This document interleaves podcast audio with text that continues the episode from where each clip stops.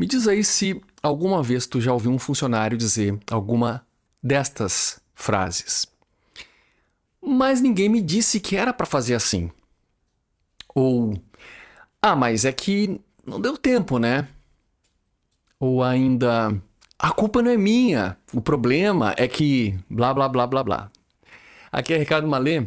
Nesse episódio do podcast Só para Diretoria, a gente vai falar aqui sobre uma ferramenta chamada funil corretivo. É um processo em cinco etapas tá? que vai te ajudar a mudar comportamentos contraproducentes e sair do ciclo infindável das desculpas esfarrapadas, tá bom? Vamos nessa. Bom, é, este episódio ele é a continuação de um episódio anterior, tá? No qual eu falei, expliquei que antes de chegar no feedback corretivo, antes de corrigir o comportamento de alguém, você precisa se perguntar aí cinco questões. Essas cinco questões foram tema do episódio passado, então se você não assistiu esse episódio, eu sugiro veementemente que vá lá, pare esse vídeo agora, assista o episódio anterior e aí sim, somente então você vai começar né, a aplicar essa técnica aqui do funil corretivo. É, você só vai aplicar o funil corretivo depois que você tiver então a garantia de que o teu funcionário ele de fato sabe fazer a tarefa, mas não faz porque não quer. Né? Daí você vai aplicar esta sequência aqui que é o funil corretivo. Quais são as etapas deste funil? A gente tem aí cinco etapas, mas é, tem uma etapa chamada etapa prévia, que é a etapa, eu vou chamar aqui de etapa zero. A etapa zero é justamente a etapa de orientação, é a etapa que vem antes de você começar a aplicar o processo do funil corretivo. Então, começamos pela etapa zero, que é a orientação. Etapa 1, feedback corretivo 1. A etapa 2, o feedback corretivo 2.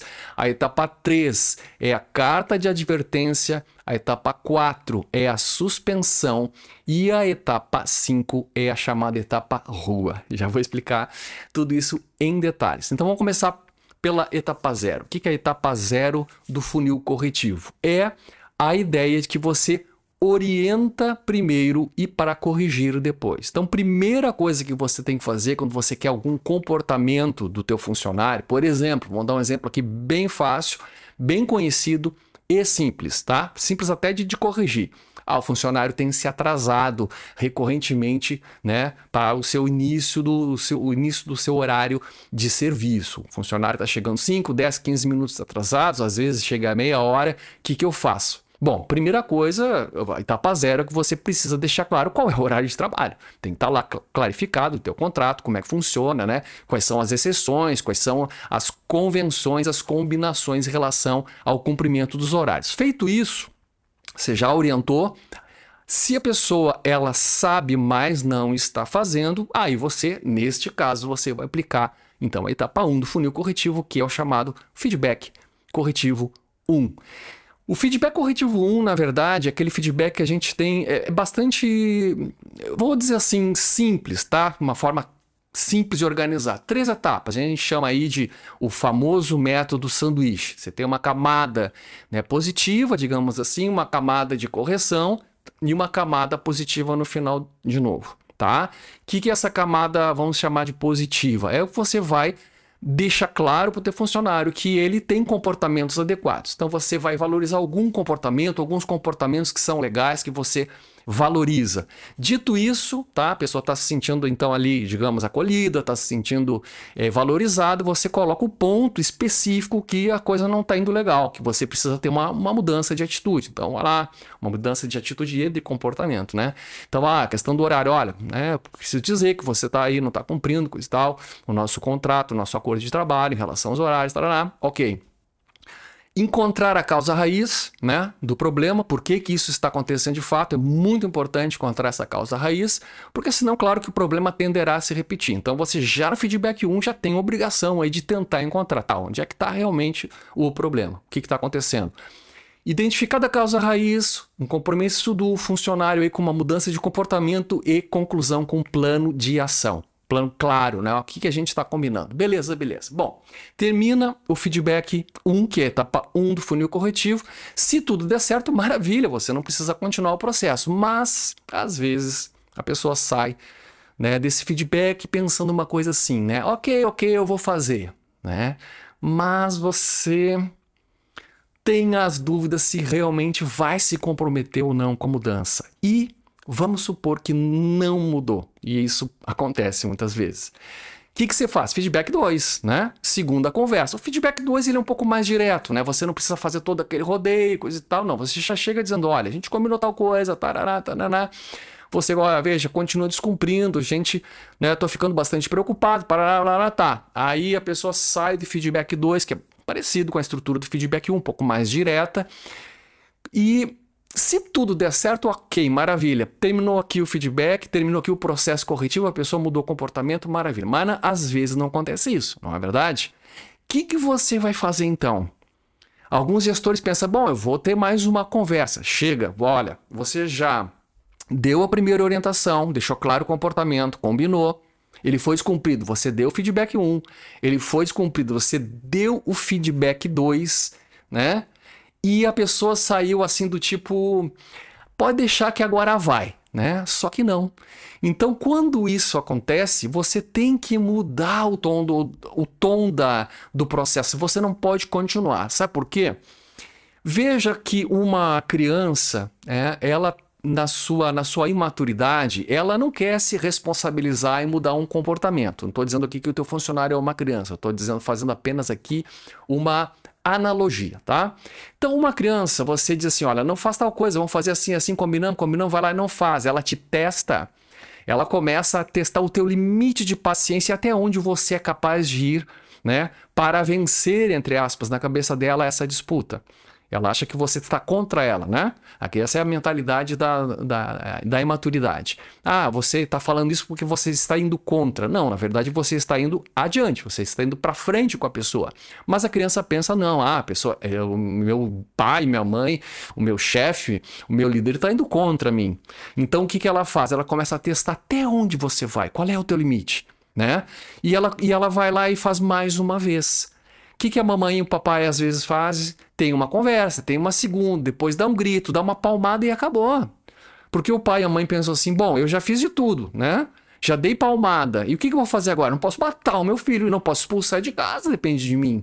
Então a criança aprende, e aprende de forma é, aprende a coisa errada, de que se ela testar o limite do adulto, em algum momento o adulto vai ceder. Bem, essa criança está trabalhando aí contigo tá na tua equipe. Agora, ela é adulta, mas ela tem ainda esse mecanismo, então ela vai te testando. Então, se você dá o feedback 1, dá o feedback, orienta primeiro, dá feedback 1, feedback 2, e depois você vai é, ainda é, ter uma, mais uma conversa, mas não, chega, você já, dá, já orientou, feedback 1, feedback 2, já deixou claro, agora é a hora de você partir para uma outra coisa, que é uma carta de advertência. Carta de advertência está lá na CLT, você basta ir lá, copiar e colar, colocar lá direitinho, entregar uma assinada por você, assinada se você não é o dono do negócio, assinada aí pelo teu, pelo teu diretor superior ou o próprio dono, é, para a pessoa saber que, pô, peraí, esse comportamento eh, não tá de fato legal, porque alguma coisa mudou. Na minha casa nunca me deram cartinha de advertência, né? A coisa terminava na gritaria e pronto. Agora teve uma carta que já deixa um pouco mais formalizado de que o problema é sério e precisa ser trabalhado. O comportamento precisa mudar. A pessoa pensa isso, opa, alguma coisa mudou. Né? E se ela de fato ela se comprometer em mudar, e muitas vezes nessa etapa já muda, que maravilha, você não precisa seguir adiante. Mas tem gente que continua. Neste caso, você ainda tem mais uma etapa que antecede a conclusão, o desfecho dessa história, que é a suspensão. Você pode suspender a pessoa dizer, olha, hoje você não bota o pé aqui na empresa, vai para casa, vai pensar naquilo que você está fazendo. Se for o atraso, se for outro comportamento qualquer, né? Então, hoje você vai para casa, vai pensar melhor. Ok. Se der certo, maravilha. Mas, eventualmente, a pessoa pode simplesmente pensar, ah, então, pá, quer dizer que a coisa é séria, né? A coisa é séria. E eventualmente ela esquece e volta a cometer o mesmo deslize. Bom, meu amigo, veja bem, você já informou que você, o comportamento esperado, você, ele não aconteceu, você deu feedback 1, você deu feedback 2, você deu uma advertência, você suspendeu, o que, que te sobra agora? Bom, etapa 5, rua, né? E aí a pessoa vai para casa pensando bem, bem que me avisaram, né? Bem que então quer, dizer que a coisa é, eu pisei na bola, de fato. Cara. Só que ela não vai embora se sentindo injustiçada porque ela sabe, né? Ela foi devidamente orientada e corrigida algumas vezes. Agora, vamos te dar aqui uma dica importante em relação a esse processo. Tenho dois pontos que eu quero valorizar aqui no final. Primeiro, você não se limita, não se ingessa tá? nessa estrutura aí, cinco, nesses cinco passos. Eventualmente você vai precisar de sete, você vai ter que dar três feedbacks, duas advertências, duas, duas cartas de advertência, duas suspensões. Eventualmente você vai dar um feedback só e acabou. Eventualmente nem feedback você vai dar, você já vai mandar para rua. Por quê? Porque vai depender da gravidade do comportamento. Por exemplo, você não vai tratar da mesma forma um mero atraso, uma pessoa que. Não vou dizer de mero, tá? Porque se comparar com um crime, por exemplo, um funcionário teu comete um crime dentro da empresa, você vai dar feedback 1, vai dar feedback 2, vai ter um terceiro crime, um quarto crime, não, né? Então, dependendo, obviamente, da gravidade do comportamento, você, você encerra o processo já no, no início. Você já estanca ali no início. Eventualmente você pode ter um pouco mais de paciência do que essas cinco etapas, tá? Dar um pouquinho mais, de, estender um pouco mais os feedbacks, estender um pouco mais as advertências, etc. Tá bom? Bem, é, o objetivo de todo este processo, de fato, é fazer com que o, o é encontrar a causa raiz do mau comportamento do comportamento contraproducente e fazer com que o funcionário assuma um compromisso efetivo de mudança. Esse é o objetivo do processo como um todo, tá? Encontrar a causa raiz e promover uma mudança de dentro para fora, tá ok? Então sempre tem isso em mente. E se você aí é dono de negócio, você é gestor aí de qualquer área da empresa, de qualquer nível hierárquico, eu quero te convidar a conhecer a minha mentoria, conhecer os meus serviços visitando meu site que é ricardomalet.com. Ricardo M A L L E T.com. Um grande abraço e a gente se vê no próximo episódio. Tchau, tchau. Thank you.